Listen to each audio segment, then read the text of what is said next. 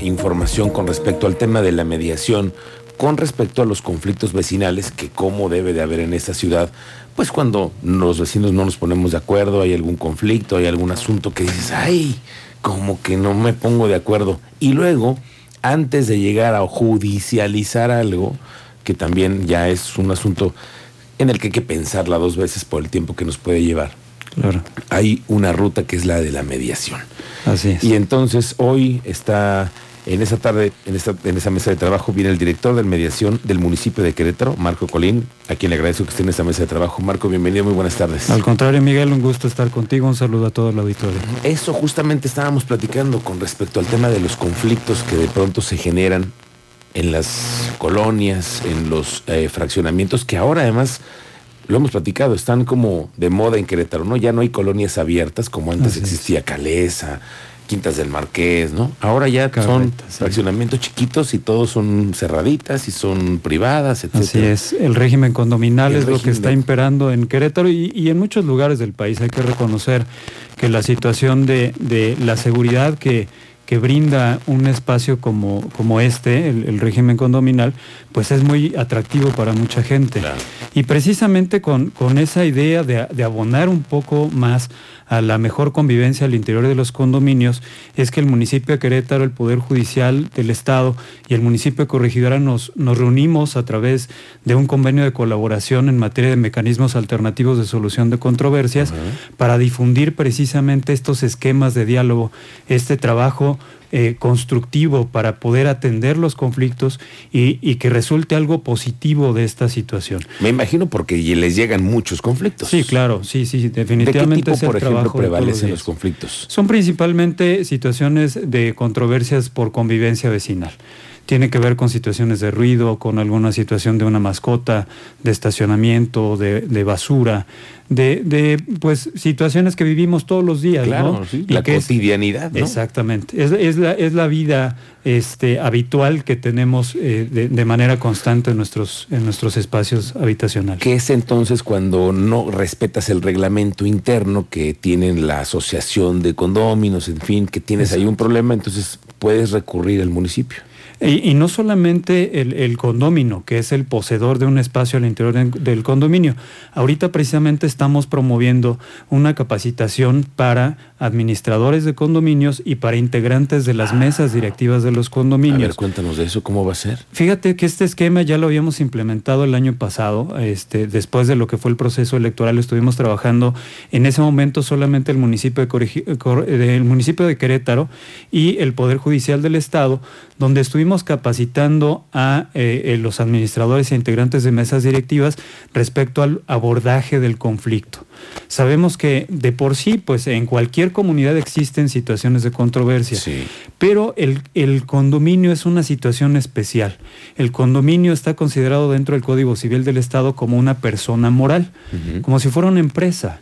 Sí. La empresa dicta sus propias reglas, maneja sus propios esquemas de convivencia al interior, de, de, eh, cómo llevar a cabo sus procedimientos internos y precisamente ahí es donde nosotros nos estamos enfocando ahorita porque reconocemos, como ya mencionabas, que un alto porcentaje de la gente está viviendo dentro de estos esquemas condominales y que muchas de las veces no saben cómo poder atender una situación que se está suscitando dentro del O condominio. luego no hay quien de verdad quiera levantar la mano para hacer que organice y vaya y haga las Exacto. juntas con municipio y, at- y aterrice cosas con los otros condóminos, ¿no? Que también Exacto. suele pasar. Sí, eh, es, es, un- es una situación que a veces eh, implica trabajo, implica dedicación de tiempo. Sí, claro. Y precisamente por eso es que nosotros nos estamos enfocando a la gente que ahorita está participando como administrador o está participando dentro de la son mesa ciudadanos, directiva. no tienen que Sí, ser claro. los que los, vamos, los ciudadanos que están hoy eh, entendiéndose de, de organizar a sus vecinos, ¿no? Exactamente, que viven su realidad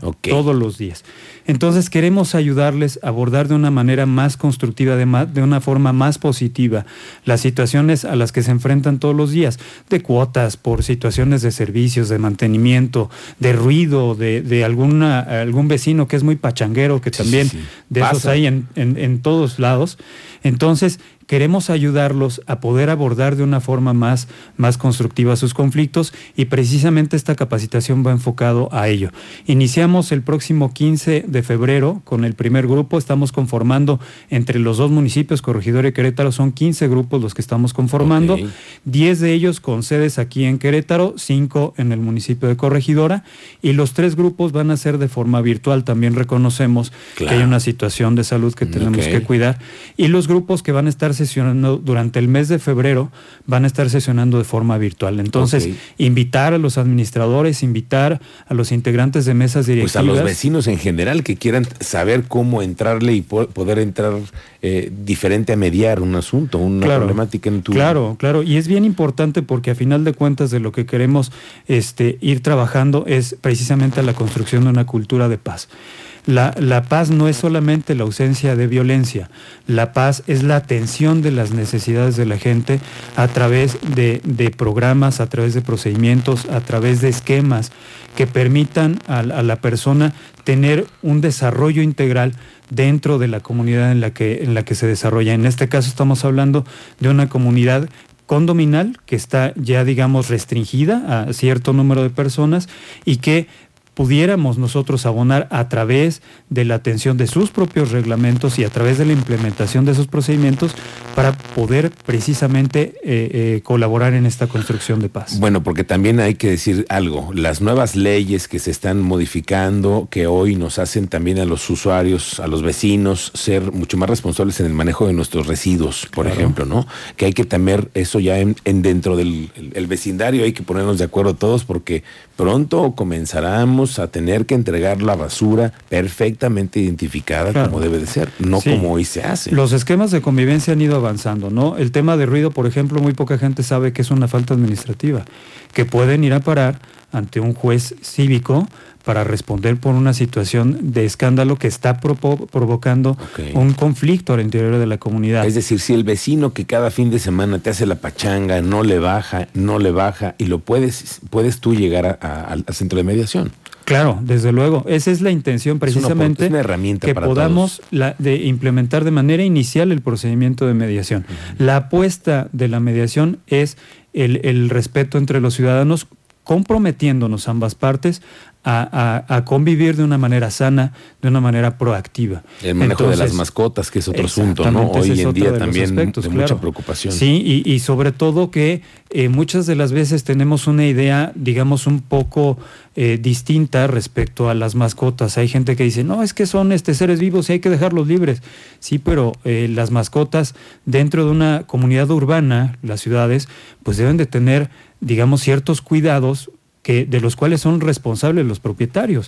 Entonces, en ese sentido también existe un reglamento para el cuidado de las mascotas que debe de atenderse, así como también el tema, por ejemplo, de la recolección de basura, el hacerte responsable del frente de tu domicilio a través pues, de mantenerlo limpio, barrido, el sacar la basura dentro de horarios establecidos, etcétera. Entonces, son muchos factores que intervienen en esta situación y son, de convivencia. Y son, me imagino que son además eh, funcionarios de otras secretarías que conviven para este tipo de cursos? Para, para el... También fíjate que, que, hemos tenido bastante interés, sobre todo de gente que participa en delegaciones municipales, que son los que de, primera instancia atienden situaciones de conflicto.